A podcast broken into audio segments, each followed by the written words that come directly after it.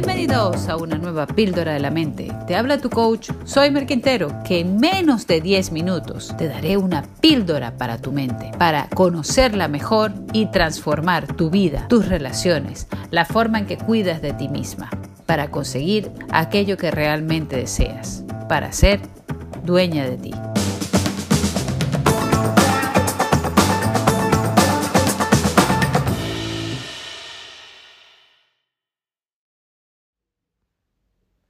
¿Tienes un gran dolor? ¿Hay algo que te preocupa? ¿Sientes que estás sufriendo? Quédate con nosotros porque hoy vamos a hablar la diferencia entre el dolor y el sufrimiento. El dolor muchas veces está asociado a alguna condición física que tengas, pues una enfermedad o algo que te produzca en tu cuerpo un dolor. Y el sufrimiento a veces está más relacionado a una emoción, algo que tú estás experimentando o un vacío. Sin embargo, en el coaching nosotros hablamos de que el sufrimiento es algo que es opcional. ¿Qué quiere decir esto? Que tú puedes estar teniendo un dolor emocional, físico, psicológico, pero no necesariamente sufrir por ello. Cuando sufrimos es porque no tiene sentido, porque no le damos un sentido. Normalmente no le damos un sentido porque ese sufrimiento va acompañado de dos cosas.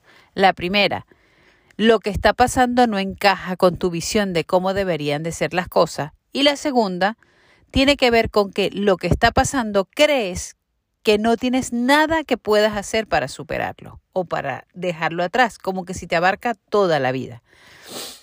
El sufrimiento es opcional, en el sentido de que tú puedes darle un sentido, un propósito a tu dolor y cambiarle el significado. ¿Cuál es el significado nuevo que tiene que tener? El sufrimiento, el dolor, te tiene que llevar a mejorar crecer como persona, a romper barreras interiores, a salir de tu zona de confort para ayudar a otras personas.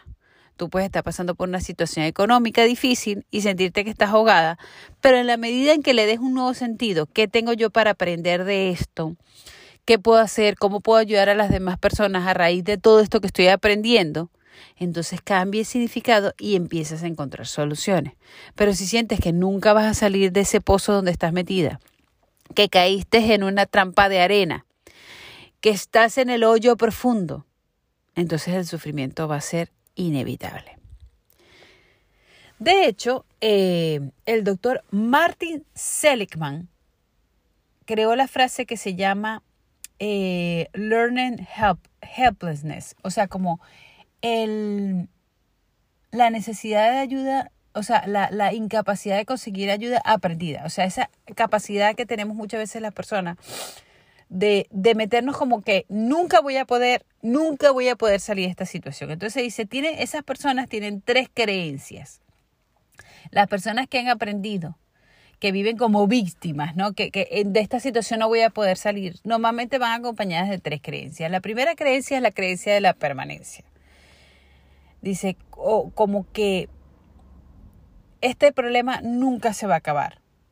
Cuando tú crees que ese problema nunca se va a acabar, entonces no vas a poder ser feliz. Cuando tú crees que esto nunca va a pasar, nunca voy a dejar de sufrir por esto.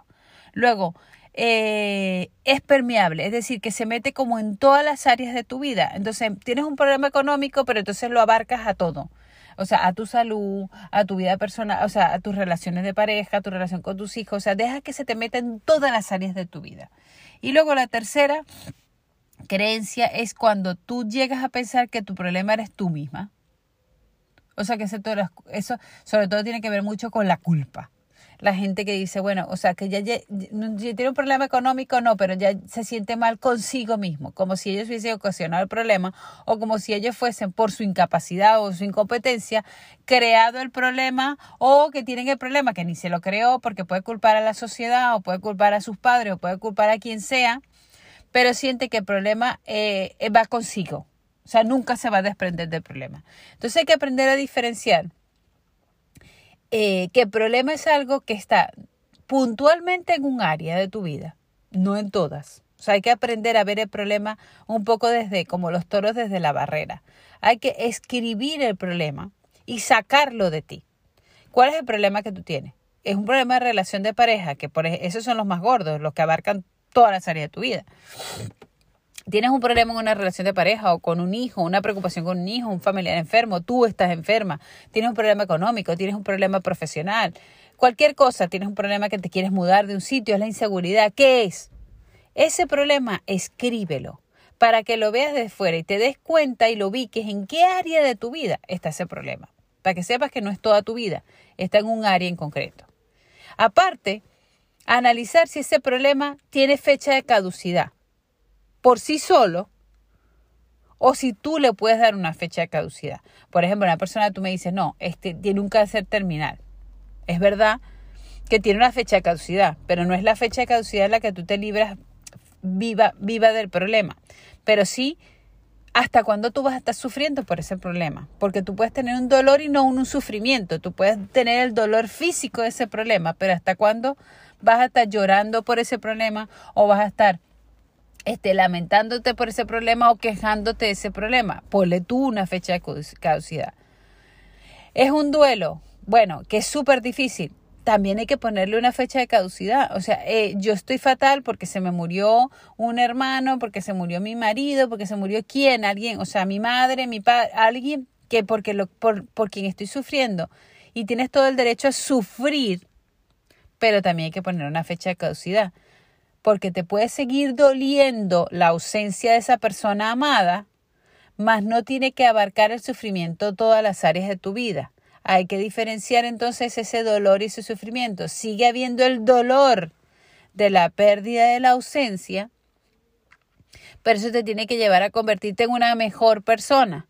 Vivo mejor, vivo de otra manera e incluso plantearme de la enseñanza, o sea, de esas cosas que me ha dejado esta persona, todo lo que he aprendido de esa persona, cómo puedo ayudar mejor a los demás.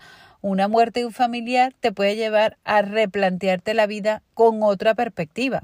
La perspectiva de ese familiar o una perspectiva nueva tuya propia de, ostras, es que igual tengo que vivir mejor la vida o tengo que hacer esto o aquello o esta persona siempre me dijo yo nunca le hice caso o, o, si te queda un remordimiento de conciencia por algo que no hiciste, hombre, no cometer el mismo error con el resto de las personas que tienes a tu alrededor. Muchas veces eh, ante el dolor de la pérdida de una persona amada, acabamos arrastrando al resto de nuestras relaciones y claro, el, sufrimiento se hace insoportable. ¿Por qué? Porque lo que tenía que ser un duelo se convierte en un duelo de muchas personas, porque te vas quedando sola, porque no te das cuenta que dejas de cuidar el resto de tus relaciones, que también te necesitan, que te entienden, pero que no te van a esperar toda la vida.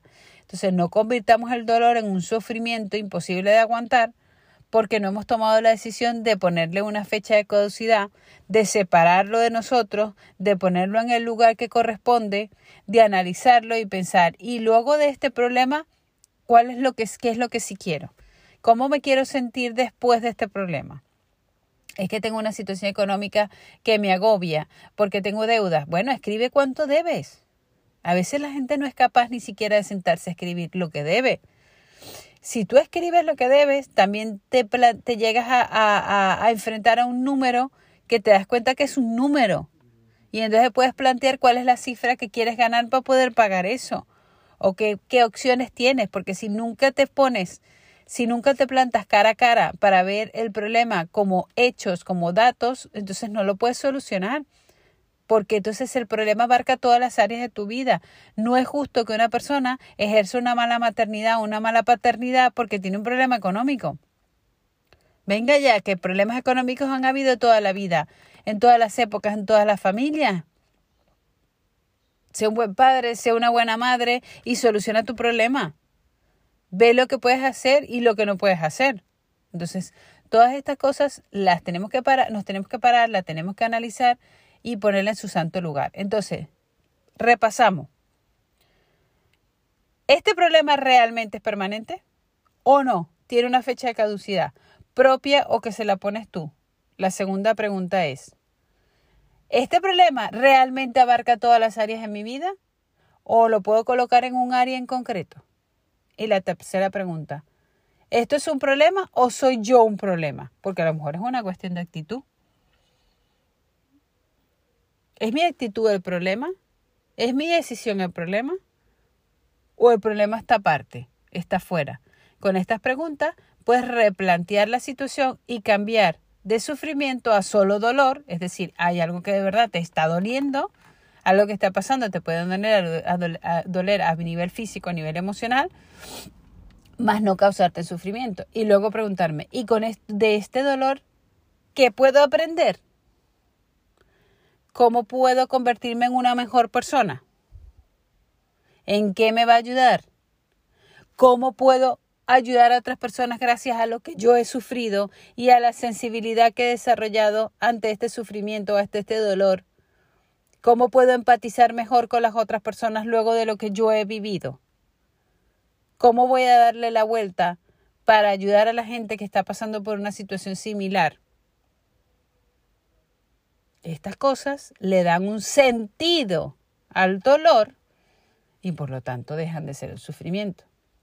Así que bueno, tienes una tarea por delante porque todos tenemos un dolor, pero no todos tienen un sufrimiento. Así que a por ello.